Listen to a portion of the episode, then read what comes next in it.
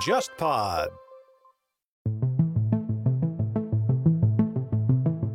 文在寅房地产改革本身逻辑是很简单的，让大家感觉没有必要买房子。但是有一个问题在于，对于很多的韩国民众来讲，他们能够看到的财产增值方式只有房地产。但是你这帮当官的，一个人好几套房子，卖好几套呢，还最后只剩了一套首尔的，然后留一套了留江南的。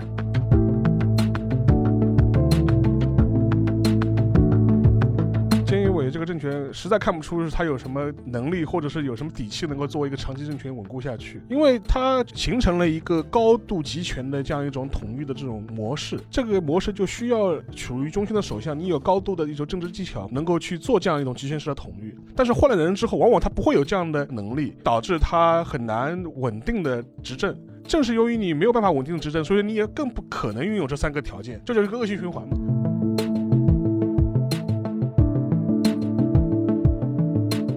体制好的一个地方就是大家还是基于自己的意识形态对跟一个基本的立场，大家来聊理念的东西。现在你说日本政治没人聊理念，没有大理念的情况下，大家都来拼小德行嘛。比如说啊，你在哪某个地方失言了，你可能就马上下台了。老百姓判断你的标准也不看你的理念是怎么样，或者你的执政能力是怎不是么样。我怎么感觉这很像韩国呀？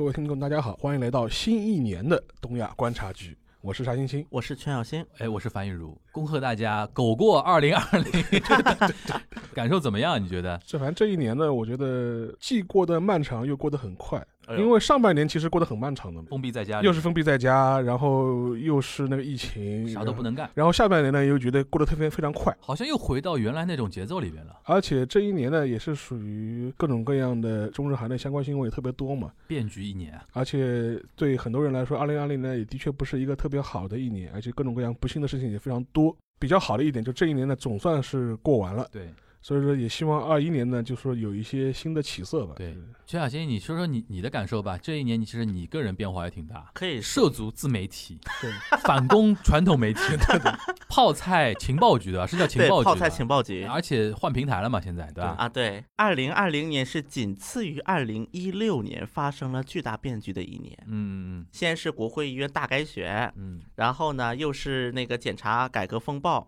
因为今年对于文在寅来讲是可以说是检察改革步伐最快的一年了。嗯其实前两年他反而有很多的羁绊的东西。嗯一九年，他曾经把这那个调查处高级那个公职人员调查处的这个法律嗯弄成快速通道、快速结案。那么当时韩国的规定就是根据相关的规定，如果这个法案被定为快速结案的法律，嗯那么它是必须要在一年内审核通过。对所以就正好到了。去年年底嘛，就二零年年底，对所以就通过了嘛。对于我来讲也是，我自己也是，可以说东亚观察局见证了我的一段变革。，OK。我最早跟樊一茹一起录节目是在一九一九年夏天，的对，先聊的是到底谁在统治韩国？对李胜利那次，对对，然后后来就是秋天开始，不就是一起录东亚观察局？对。但那时候观察局还录的不是不定期的，那个时候第一次还不叫观察局，这一次我就是先把我们三个人攒在一起聊了一期，然后中间你经常说，哎，其实韩国也是这样的，然后我私底下就跟邵老师说，哎，我说这个化学反应还蛮有意思的，然后才固定下来，起了一个小名字叫那个东亚观察局嘛。子栏目嘛。然后陈彦良才跟我说说我们是不是合作一把？那我说最合适的方式就是东亚观察局独立出去嘛，对就做一个独立播客，对吧？现在我们也是成长为 JustPod 旗下的头部播客了，还要提携臀部播客，对吧？啊，然后二零二零年还获得了什么那个哦，苹那个果苹果平台的最热门新播客奖，最热门新我们跟梁文道的八分是一起的。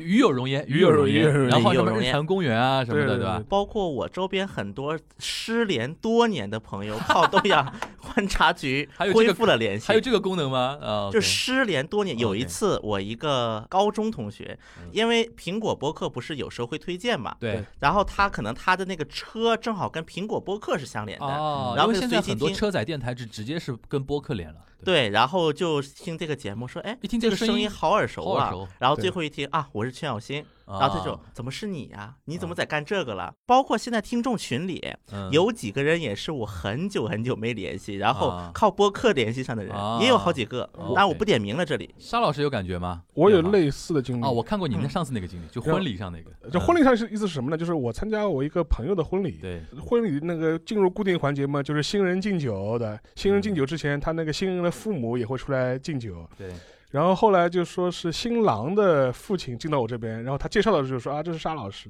他说哦，是不是就是那个什么东亚观察局的沙老师？对对对对。他然后他他爸就拍着我肩膀说，哎呀，我是你的粉丝。整个喜酒就吃的非常诡异，就是说新郎的父亲，然后是我们东亚观察局的粉丝。我有一次更觉得，可以说东亚观察局改变了我人生。嗯，哎呦哦呦呦呦我真的可以来说来来，当时是这样的，我们卫视的一个副主编，嗯，就是我现在不是在卫视嘛，融媒体中心。难道说他有一天跟我说说，哎，小新啊，我听说你是不是在做一个播客啊？对，对，其实后来我才知道，我们就当我们做这个播客被他们内部的某个人听到了，我不点名了，这里就。对，然后告诉了他的领导，然后他的领导又一想到他们正好缺人，对。啊然后来就来了电话。这个这，个年轻人可以关注一下。嗯。是有这么一个，不过你前面讲的那个同学的事情，我也碰到过一次，那非常有戏剧性。就那天是我打完球之后去吃拉面，吃拉面的时候正好跟我朋友在边上聊天啊什么的，嗯。然后突然背后听到有人大喊一声杀一清，对，他说你还记得我啊？我是谁谁谁谁谁，他等于是我的初中同学。嗯然后他说我就是什么从去年开始听播客，然后现在一直听你们的东亚观察局或听忽左忽右，嗯当时觉得就是是不是就是那个我初中那个谁谁谁，后来就这么对上了。嗯然后我刚刚跟我那个夫人在吃面，听到背后那个声音特别像的，啊我犹豫了大概十分钟，要不要叫你？啊然后后来我决定我饭要吃完了，我大喊一声个名字，看看有人应我吗！你敢应吗？OK，他听东亚观察局和忽左忽右，对知道了你应该是他当年的初中同同学，但是跟你的脸还对不上。然后今天是在吃拉面的时候看到一个声音跟那个嗯沙欣欣很像像，然后叫了试着喊了一下，对然后等于是你们等于重新认上了。我们等于二十多年没见了。对你就初初中嘛，到现在三十多年。代我们没有手机的，而而且他当时叫我的时候，第一句话他说：“因为我记得你的声音。”我说：“你扯淡，你怎么可能记得我的声音？”因为我听过你的播客，因为我听过你的播客。哎呦，我也是，我不是去报名那个记者主持人证嘛，嗯就在那个文广局他那个嗯办事中心，嗯因为我们那个报名的话，他在往那个有一个表上面写自己的名字，嗯然后我不写我的名字出来嘛，嗯，然后有一个男的还把我叫住，嗯说竟然是你，你怎么也来报这个了？后来我才知道他是那个听那个播客嘛，啊，然后因为我在上面写那个名字了，他就说，因为我这个名字在全国各地只有三个，对，首先一个姓就非常少，对，而且我这个名也少，对也少。辨识度很高。这里边的话，，我为什么碰到这种事情比较少呢？我没用真名，对对对对对 对，呃，樊一茹不是真名，所以说很多人可能听了我的声音，他哪怕知道我，哎，有点像谁谁谁，他不知道嘛。樊一茹是艺名。艺名艺名一名。而且我是先知道他的真名，才知道他的艺名。很多来我节目的人，那个比如说上锦湖端啊，或者怎么样，说着说着，黄老师啊什么就来了，很多人就懵懵逼的说，哎黄老师是谁？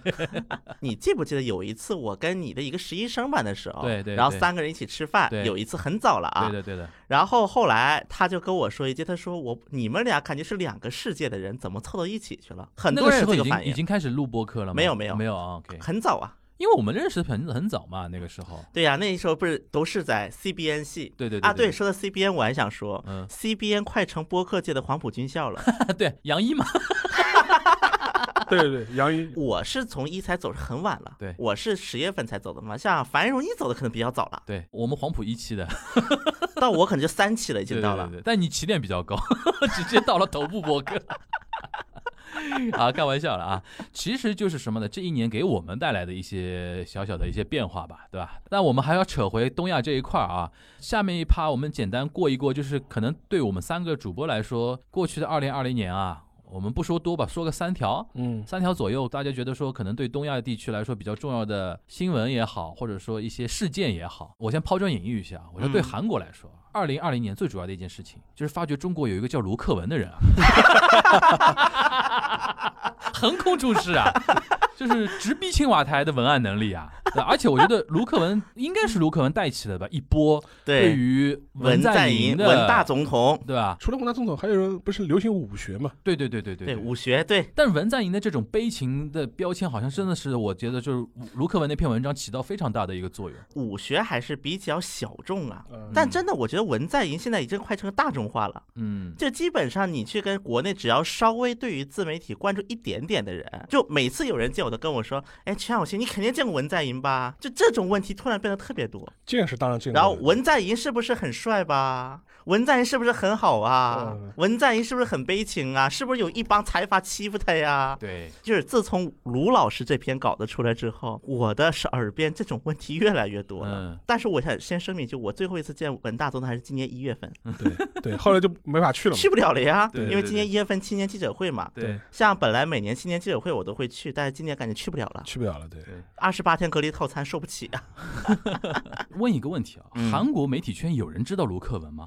不多。知道还是有人知道的？，有这他的文章有反向输入到韩国吗？有被个别极端亲文人士拿过来了，啊，但没有那么大的反哎响啊。那我想问两位啊，就包括沙老师，也可以跟我们分析一下，你觉得这里边是一个什么问题？就是为什么文在寅这种悲情形象啊，嗯现在大行其道？公众号是一方面，你看哔哩哔哩上面，他跟卢武铉的那种什么 CP CP 啊，因为我一直说他们两个是刘备跟诸葛亮嘛，托孤的那种关系啊，或者怎么样啊，他们的那种视频哦，好多好多啊，然后都是那种悲情感特别强的，这是一个什么问题呢？不，我觉得不要想复杂，嗯，就是看脸，如果文在寅长了一张李明博的脸，就没有这种事情了，或者李明博长一张安倍的脸，那肯定没这种事情了。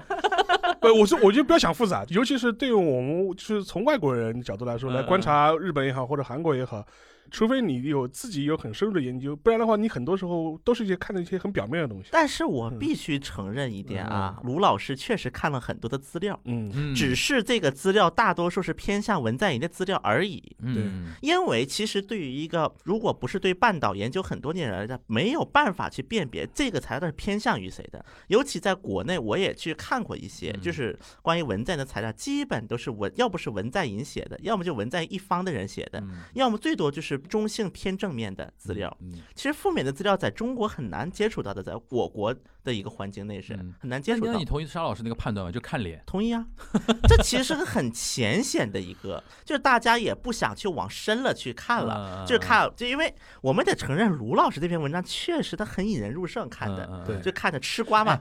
这么一想，我觉得有道理的。你像那个菅义伟刚上来的时候，不是有一段时间要炒作他农民的儿子嘛？后来你看，就这个东西就炒不动就炒不动呀，因为粉丝没有动力呀，对你长颜值不够呀你。长得这张脸，对吧？长得还不如安倍。对对对对对对。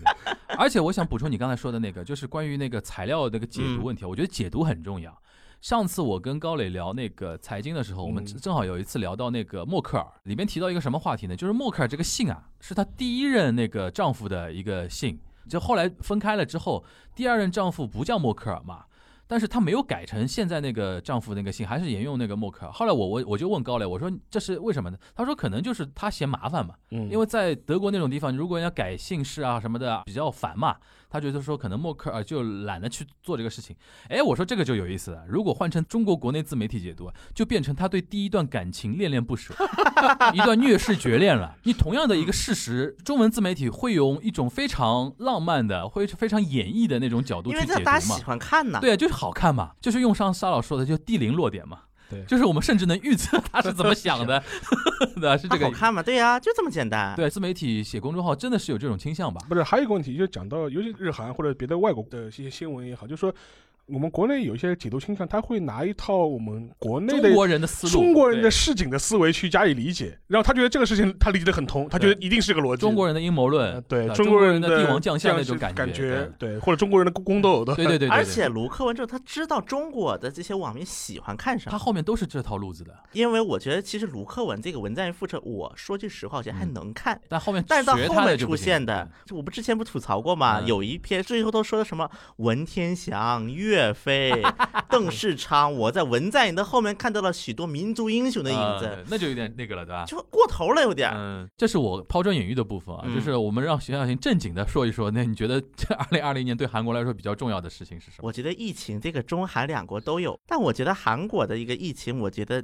让我概括出来就是 K 杠什么什么，这第一个关键词。比如说，韩国这一次韩国疫情带来很强大的韩国民族主义的那那那种感觉吧？对吧 K 防疫，对对对像最早的，因为它韩国的防疫毕竟还是之前一直有可圈可点之处的嘛，嗯。我觉得这是一个啊。另外一个从政治上来看，就是文在寅的一些政策速度不断的被加快，有可能他是得到了自信，也有可能他是觉得再不推行就不行了。对，包括像那个检察院呐、包括我们看的，就是因为他的议会得了一百八十个议席嘛，过半了嘛，嗯。所以说这议席的过半导致他房地产改革虽然是很大很大很大的争议，嗯。但是他还是要往前干。嗯，就这套我我不放了，房地产也是那个我们那个群友啊嗯提问选小新的，就是现在因为之前我们聊过韩国房地产改革嘛，嗯就是你可以借这个机会也跟大家回应一下，现在走到哪一步了？其实文在寅房地产改革本身逻辑是很简单的，嗯说白了就是那个什么，让大家感觉没有必要买房子，这就能够理解为什么韩国的很多幕僚一再说什么啊，在江南买也没什么意思啊，在什么哪儿买没什么意思，就会出现这种的言论。就中国是住房不炒，韩国是住房不买了都要对，租就可以了。租就可以了。但是有一个问题在于，第一个，对于很多的韩国民众来讲，他们能够看到的财产增值方式只有房地产。嗯，内卷嘛，内卷内卷内卷了嘛，对吧？对，但是你政府呢，一方面你这帮当官的一个人好几套房子，这没办法，这个卖好几套呢，还最后只剩了一套首尔的，对叫机智的一套。鸡贼的一套，对？然后留一套了留江南的，所以大家一看哇，然后第二步就是把房贷款给你堵了，贷款堵了怎么办呢？真正需要买的买不起了。嗯然后第三步呢，开一堆新城。嗯那么现在有个什么问题呢？因为韩国的就是那个新城的一个规划，它是分一期、二期、三期嘛。对目前一期是比较成熟了，对，二期是在李明博的时期搞的。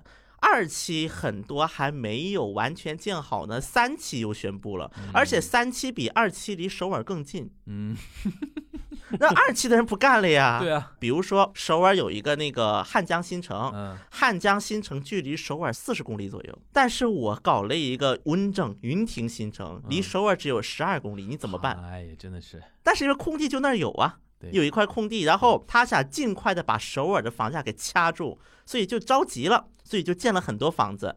那么话搞得第二期新城人很不满，说我们还没建设完呢，你又搞那儿。嗯。刚才咱们又联系到那机智的一套，嗯。留的是贵的，卖的是便宜的，嗯。导致首尔周边的房价本来大跌一通，嗯。然后现在韩国政府又硬把首尔的这些房贷给掐了，这就叫什么呢？气球效应。你把一个地方压了，另一个地方就会鼓起来，嗯然后首尔周边的一期的成熟形成的房价又开始飙升了。嗯，感觉好像这个事情成效甚微。一个是成效甚微，另外给我的一种感觉是，文总统周边的有一些参谋好像是啊过于坚持自己的理念。嗯，太过理想主义了。对，比如说就昨天的事儿啊，嗯。当时那个文在寅嗯，去访问，就是租赁住宅，就公租房呗，类似于我们的，嗯去一个十三平的，就是大概四十平米左右，嗯。住着四口人。然后文在寅说看起来很充分呢，但是说句实话，只要传统观念不改变，其实房价没法控，因为大家把房地产已经当做一个自己财产增值、跨入阶层的唯一一条手段了。对因为韩国目前也是个高度内卷化嘛，咱们就说，对阶层之间的移动是很困难的对。你把我进入下一个阶层的方法给掐了，怎么办？你让我对。那么韩国包括类似的一个争议就是司法考试的废除，很多以前不是考司法考试嘛，嗯。然后在卢武铉时期开始就是把司法考试给废除了嘛，嗯。然后就是搞那个法学专用大学院，就是跟美国很像了。，law school 对嗯。law school 搞这么一套，然后很多反对论者就认为呢，这个相当于是断了升入阶层的一条路。这个有道理的，因为人家考试只要拼那个考试就可以了。现在你搞 law school 的话，还要花几年时间，还有学费。对，但是吧 law school 就是说我们其实投入的钱不多，就是我们因为会给穷人奖学金，那你觉得客观来讲，门槛是是变高了还是变低了？肯定是变高了。啊，那肯定是对于底层的人要冲上那个阶层，成为比如说律师啊、检察官啊、法官什么的，肯定是难度更高吧？但一个呢，就是可能是他们所谓的专业性的问题，因为你毕竟培训两三年，跟你考试突击出来结果是不一样的。这但是我一直脑子里有那个辩护人那个电影嘛，嗯，就是卢武铉当年不就是司法考试，司法考试这样就等于改变自己人生的嘛？对吧就这种故事，你被他人家一搬出来，你势必会给社会一种观感，就是阶层上升的通道被堵掉的那种感觉嘛，是。对吧？包括在韩国有一个流行词叫“小西龙”，比如说你就是从穷人，嗯你的阶级改变了，就在从小溪当中出了一条啊，条龙啊，鲤鱼跃跃龙门那个意思的。对对，所以以当然这就成了一种讽刺了，叫小西龙，小西龙。感觉真的韩，就像沙老师说的，韩国就是小中华，对国家主题都是一样的。你说民族主义跟那个阶层固化嘛，内卷，内卷嘛，但韩国的这个观感变得不一样了，虽然啊看起来很像。嗯首先，韩国它这个一个体制也好，它各种各样的一个问题，决定说韩国人他必定会走得更加极端化。对，因为他政体现的更他政治表加极端化达空间更多一点嘛，吧对所以说然后各种声音更多嘛。对，更加极端化的一个倾向。那个反正就是一个是疫情，第二个嗯就是 K 防疫，第三个就是房地产，可能是全小新觉得说今年比较重要的几件事情，对吧？对对对然后那个房地产嘛，就后面代表的就是我们文大统领节奏加快了，对。不管你是因为越来越有自信心了，还是觉得时日不多了而，且我感觉文在寅目前他的幕僚以及他的阵营正在不断的挑战大家的底线。嗯，不知道他后背后的原因是什么，是越来越有自信，还是觉得当然，我觉得不假，刚开始的不断的尝试底线，应该是为了现在的。对，他应该大概摸到了。大概现在测出来你们的底线在哪儿了。对，嗯，OK。那沙老师呢？你觉得对于我们 Japan 日本来说，二零二零年 其实事情也挺多啊。我觉得可以跟二一年连在一起讲。我觉得因为因为我觉得都是有延续性的，嗯一个嘛也肯定也是疫情，然后另外一点的话就是那个奥运会，因为二零年其实奥运延期嘛，然后就看二一年到底能不能办，或者办成什么样。嗯这个可能也是一个二零年和二一年是有延续性的问题。还有嗯。第三个问题就是日本的政治会进入什么样一种阶段？嗯。因为我之前写过一篇文章，我我是给了一个比较明确的一个判断，就是嗯。我可能认为，就是说安倍之后，可能是日本进入了一个新的战国时代嘛，就是远的不去讲它吧，就是从即即便是从平成以后的话，你可以发现，就基本上是一个模式，就是一个长期政权，现比方说啊九零年代乱了十年，对，乱到小泉上台，小泉上台，对。让，小泉上台稳了六年。五，六年，然后又乱了个六七年。乱了年，个六七年，对，然后安倍上来又稳六六七年，稳了六七年，稳了六七年，然后接着我觉得又要开始乱个五六年，应该要的，我觉得。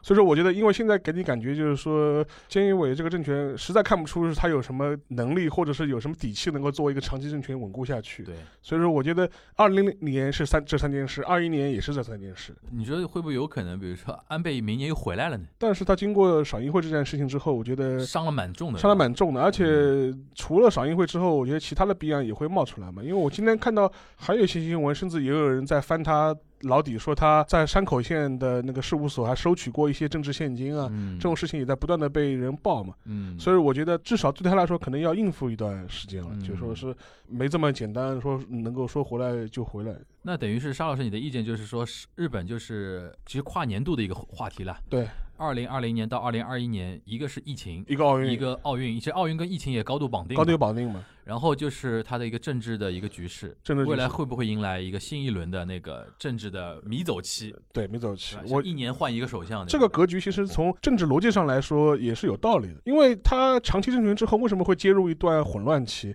那就是因为你长期政政权的时候，形成了一个高度集权的这样一种统一的这种呃方模式，嗯但是这个模式就需要你这个相对来说处于中心的首相，你有高度的一种政治技巧，或者是你有政治资源，对，能够去做这样一种集权式的统御。对。但是换了人之后，往往他不会有这样的：第一，他可能没有这样的资源；第二，他没有这样的能力；对第三，他没有这样的一个时时机对来做，导致他很难稳稳定的执政。然后正是由于你没有办法稳定的执政，所以你也更不可能拥有这三个条件。嗯，这就是一个恶性循环嘛。所以直到新一轮循环到一定基点之后再摆回来，就基本上是这样的状态。讲到这个，我要忍不住打一波我那个平成史那本书里边，里边那个保坂正康他提到一点嘛，就是他觉得说现在以安倍跟麻生为首的这帮人啊，因为嗯他当写的时候还一九年嘛，还是长期政权嘛，他说他们最大的问题就是政治劣化嘛，对，然后这帮总理也好，议员也好，内阁成员也好，水平一塌糊涂，对，他里边就提到。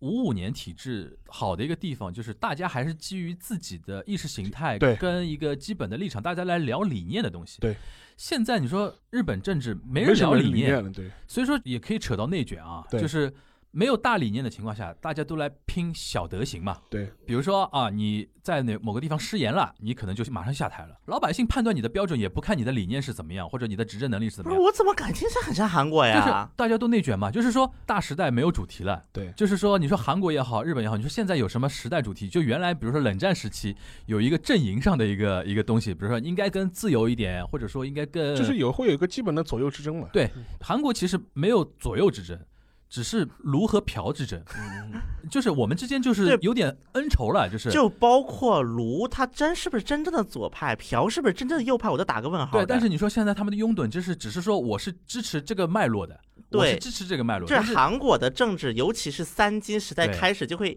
以人为一个体系下来，这是一个体系化的东西了。对对对，但日本也有这种趋势了，就是未来就是反安倍跟那个安倍派嘛，对对吧？就是你认不认同安倍所代表那帮人那六七年做的一个事情？我个人感觉啊，就理念斗争那个年代，嗯，至少比如说你这个阵营的人去犯了一些黑历史的事，大家还会去稍微包容一下。就事论事吧。对，就是论事。现现在就是互相变成那种把你的私德就非常放的非常大，而且只要觉得你稍微不行了，我就把你甩了。对这甩的很容易，是甩人很容易那，个那个切割切割很快嘛，切割呃特别快。我感觉现在这个是我觉得现在是日韩现在政坛的一个一个很大的一个一个变化吧。就是我经常看到有一些人在感叹，就是尤其像半藤一力这种年年纪的人，经常说日本现在没有大宰相了嘛。对，就原来他觉得说田中角荣啊，什么池田勇人啊，哪怕是说那个中曾根康弘啊，对这些都是宰相级别那种人嘛。就基本上很多人评价，就中曾根康弘大概是日本最后一个一个所谓的大首相，大首相，对，后面都是蝇营营狗苟的那帮人嘛，对吧？他真的是这样的那种感觉。你就像很多日日本学者也在评价，就是你像江上中这帮人，对他就是觉得说金大中也是最后一个了，就是大总总统，大总统，后面的总统可能就是都是那种也不能说蝇营狗苟了，就是说就是没有大格局。不是，我觉得这个相比于总统，因为韩国总统一直还是占着比较绝对一个位置，我觉得可以看总理。啊韩国我们就说，就是那个卢武铉时期的高渐，有一个叫做嗯高渐，嗯高健应该是韩国历史上最后一一个大责任总理。嗯。就虽然韩国法律上对于总理是给了很多的权限，嗯。比如说提请人事啊，嗯。这些都是总理的权利，嗯，但韩国没几个人知道总理有这个权利，就越来越变成总统的依附、或者是甩锅狗。对 垃圾桶，对，啊？但是文在寅就是稍微特殊一点，就是在于文在寅他对外一直是宣称嗯。说我要恢复这样的责任总理的一个制度，嗯。所以有段时间文在寅甚至给李洛渊送自己的专机，嗯，就总统专机你去访问去吧，嗯嗯嗯，是搞过这样的，但是很快也不了了之了。就是现在韩国总理的权限和他的活跃程度，完全是取决于总统对你的授权程度。对，如果总统是一个集权很高的，不太愿意放权的话，比如朴槿惠，对，你就你就你就边上就待着吧，就敲敲章就可以了。对是是，的确是这样。所以说，我觉得其实有的时候我们经常说东亚有的时候问题还是高度一一样的啊。其实说到底还是一个，我觉得现在内卷已经被说烂了吧。但是有的时候你不得不承认一点，内卷还是挺好用的。我我不多说啊，我不多说那个二零二零那个那个情况，因为两位已经说的挺多了。就是我觉得最后咱们稍微带一带那个 RCEP 那个话题吧，因为一直没机会聊啊。嗯，就是我我想先让那个全小新说一说，就是韩国人这次怎么来评价就是 RCEP，一方面我满足了中国的要求，但韩国媒体认为对对对，嗯。但同时嗯。我们也得到了一些利益，嗯。也不坏。我觉得这是嗯。韩国舆论其实大多数对 RCEP 的一个想法，嗯嗯，嗯。这这不是一个坏事。那日韩这一块呢？因为 RCEP 里边日韩都在里边嘛，但韩国媒体我发现反而他的注意点不在日韩这边，但是客观上来讲，理论上就等于签了一个日韩的一个自由贸易协定吧，这低等级的。啊，低等级的。对，韩国是强这个低原来等级的。日韩有在聊 FTA 这个事情吗？研究是研究过，嗯 但就是研究过，因为日韩有一个问题是双方之间不仅是关系的问题，嗯他们俩产业竞合度太高了。对，其实两个产业竞合度很高的国家之间签 FTA 是不存在一个很大的利益的。嗯但是韩国也是有一批人主张过跟日本签 FTA。那么最典型就是韩国当时如何说服民众去说我要去签 TPP，是嗯怎么说服民众的？嗯它有一点，第一点就是说，因为中韩自贸刚签完，要满足一下美国的啊，这个口味。第二个呢，就是说我们也要跟日本开始谈一谈了。啊就这两个理由去说服舆论的嘛。但是说没有影响不可能，但是韩国媒体的还是中美那一套。这是最大篇幅的。好，就是韩国还是高度关注那个中美之间中美之间的争霸的一个话题。对，所以我是感觉说，韩国目前的一个观感就像是说，我美国也得满足一下，中国也得满足一下他。现在有点像在搞 balance，在搞平衡嘛，要观察中美最后互动到什么情对况，对？所以说我 RCEP 签完，我也开口说 CPTPP 签了，要去签 CPTPP 去。嗯，但也取决于美国对 CPTPP，就未来拜登对于 CPTPP 的一个态度吧。而且另外一点，就也确实，嗯，如果是韩国跟主要国家签 FTA，韩国是不亏的。总体来讲，对于韩国是作为一个外。贸型国家，肯定想签自由贸易协定。韩国的 FTA 的一个大概政策概括成一句话，就是除了大米，我啥都开放。哦，就是它是大米是关键，对吧对，？OK，所以说像之前韩美 FTA 的时候，嗯当年刚签完，嗯，不是有一批农民什么自焚，大家应该有印象的、啊，对有印象，很有名。这自焚呐那么这个自焚就是啊，我这说的自焚，我要讲一个韩国很特殊奇葩的一个组织，叫农协。嗯，我应该讲过一次，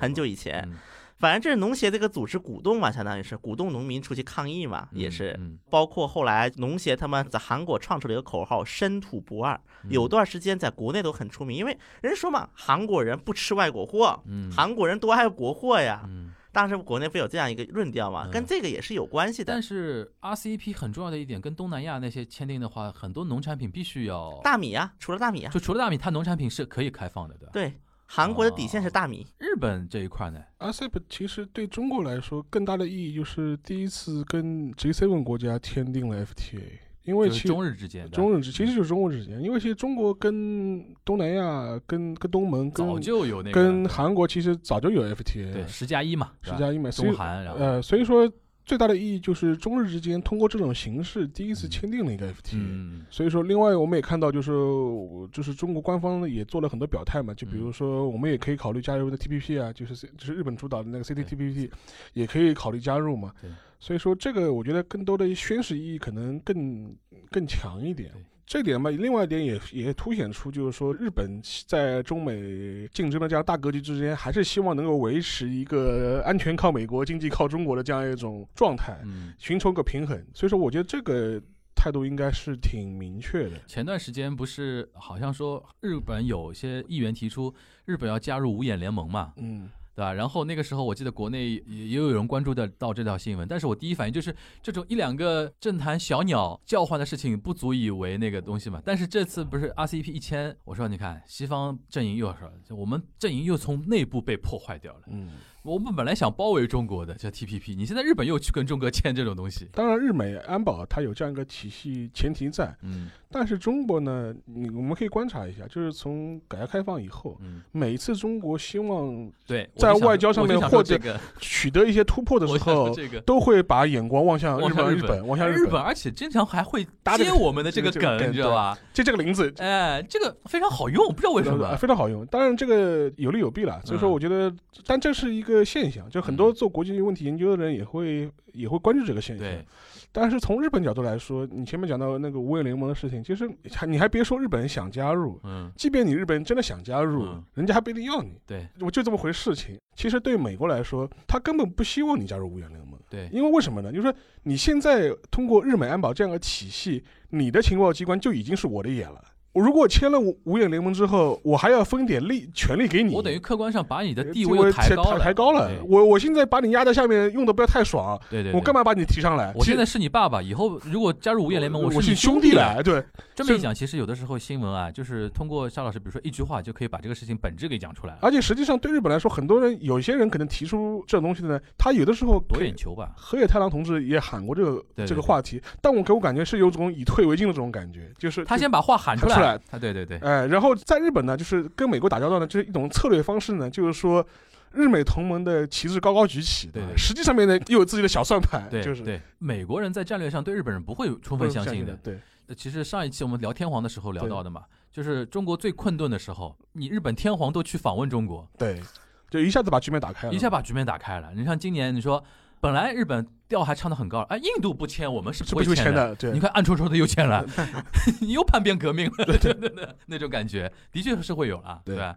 所以说，我觉得 RCEP 这个东西，当然那个它因为现在只是签署嘛，要生效，还要比如说域内国家大家都要国会或者议会还要通通过，而且啊通过之后，它的实现年限也非常长对，长，比如说日本清酒，我们钱老板非常关注的日本清酒，现在是百分之四十的税率，然后他要退到百分之零的税率，要花二十一年。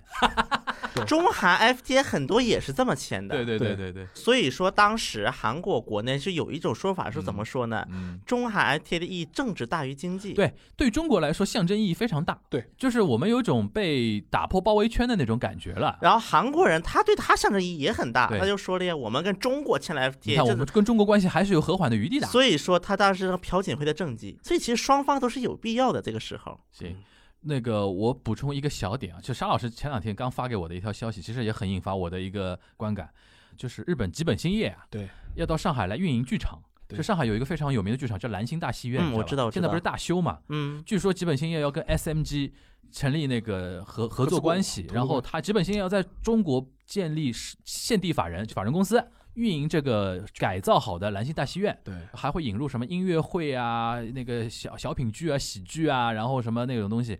这条新闻本身是说明日本，因为明年比如说你刚才提到疫情嘛，对，今年做演出的圈子的人大家都知道，很惨，外国人进不来嘛，对。但是这个呢，跟限韩有个一样的一个功效，就是现在逼着国内的 content 要成长。对，现在国内的一堆剧啊、演员啊，他会觉得说，哎呦，突然一下，你知道忙得不得了，他们下半年。对，因为什么？原来可能很多粉丝或者观众是去看那个韩流演唱会啊。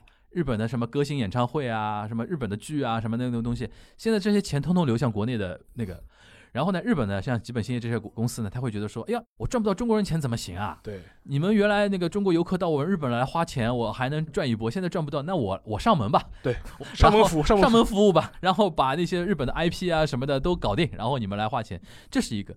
就是我前脚刚收到沙老师给我发的那个东西啊，然后后脚我的一些日本的合作伙伴，快到年底了嘛，大家挨一下子嘛，过来对打招呼，挨萨斯哎，今年怎么样啊，cos 就是 corona，就是那个新冠，大家很都很嗨啊，都很惨啊，然后哦，我就跟他们哈拉几句，然后最终所有的这些合作伙伴无外乎就来一句话：明年我们想点什么事情一起干干吧。大家都很苦啊，真的都很苦。但是我想说什么呢？大家可能生活在中国啊，有的时候时间久了，就是因为对我们来说，更多的好像是恢复到疫情前的状态，生活的状态。但是现在你要知道，这种状态对于日韩来说非常珍贵。对，他们很多地方惨的是真的惨，对对吧？然后呢，不约而同的都把眼光投向了中国，对吧？这个全小新也有感觉的嘛。韩企大量的也在想机会要回来吧，对吧？我觉得这是个新常态嘛，一个在现在这种疫情防控等级下的一个新常态对。吧？人民币总归是香的嘛，对吧？人民币总归是香的。反正反正那个今天作为一期那个新年的一一期节目，我们不过多展开，只是一个闲聊为主啊。最后我们那个还给点那个听友们感谢跟祝福吧。那个嗯要不小新先来？感谢大家在二零二零年一年的陪伴。其实我们得的所有荣誉，既是我的，也是我们三个人的，更是属于我们每个听众的。希望二零二一年与我们继续陪伴，共同去见证东亚的潮起潮落。谢谢。呀，我我应该放他最后一个讲的，对对对对价值上太高。来来来，沙老师来 接得住啊。其实二一年我觉得还是两个字吧，就平安，大家都平安。对对，对然后我觉得这个可能是一个最重要的事情嘛。至于别的的嘛，我觉得都是以平安为基础的，嗯，这是个大的前提。呃，像我们东亚观察局也好，还是整个东亚也好，我觉得都还是希望就是不要无事起风波的，就是大家去平平安安的。对的，这个可能是由衷的一个祝愿吧。我们还是怀着就是祝福的心态，希望东京奥运会能够举办。而且我们之前我们两国的政治领导人也表达过，就是互相支持奥运会举办。你支持我搞东京奥运会，我们支持你搞那北京冬奥，北京冬奥会，都希望能够还是能够顺利的开吧。就说是虽然可能形式上面可能肯定会有变化，最后我说说一个点啊，前两天那个我跟邵老师一起吃饭，跟那个出版社编辑一起吃饭。那天我们选的那个地方呢是吃香扑锅的枪锅那北，对，全国大北嗯。是上海它上海还比较有名的一家吃嗯相扑锅的一个地方。就是当天吃饭的时候，除了我们这一桌是中国人，除了我们这一桌是四个中国人之外，全是日本人。全是日本人。我那天看着日本人进进出出、笑嘻嘻、喝喝酒，对，然后聊聊天。后来我就说，现在对于 中国和韩国人一些做跨国生意的人来说，他们现在反而愿意多待在中国，对。更像那种平时的那种状态嘛。状态，对，所以说，我们觉得还是要珍惜啊，珍惜我们现在，因为有的时候你往外面多看看的话，你会觉得说我们现在能够这样是离不开嗯，那个那么多的防疫工作人员跟一些人的一些付出的啊。这个东西是现在住在日韩的华人更心有戚戚焉的，对。对。所以说，我们觉得还是要感恩的同时啊，我们也要更努力吧，对，对吧？对我们做节目，因为我们都有本职的工作，对吧？对本职的工作，尤其像小新，我预计得到明年只会更忙，不会不会比现在闲，对吧？因为恢复了嘛。对于我们来说，我们尽我们最大的努力。能做到周更，对吧？对呃，难得有代班情况也不要紧，但是一定要坚持做下去。对，对我们来说是能做到的，嗯就是能尽量把这个事情给做到。具体的不多说了。然后我们预计可能在春节前做一期那种，还是像那种呃回答问题，回答问题的，好吧？就是我今天你听到这边的话，你可以通过各种方式在那个平台上留言，这个可能会放在那个春节期间跟大家上线啊。嗯，废话不多说啊，我们还是线上我们来自东亚观察局，是吧？或者以东亚观察局为代表的 Jasper 的旗下各档播客，我们非常自说自话的代表了，对那代代表其他播客给大家献上新年的祝福，大家二零二一年平安喜乐啊！对平安喜乐，一定要平安，一定要苟活，对一定要苟过去，对吧？碰到任何问题。不要那个自暴自弃，对吧？大家一定要守望相助，苟活过 二零二一，好吧？那好，那个我们下一期节目就是二零二一年的新一期的那个正片，再见了。今天特番就到这边，大家拜拜。拜拜。拜拜。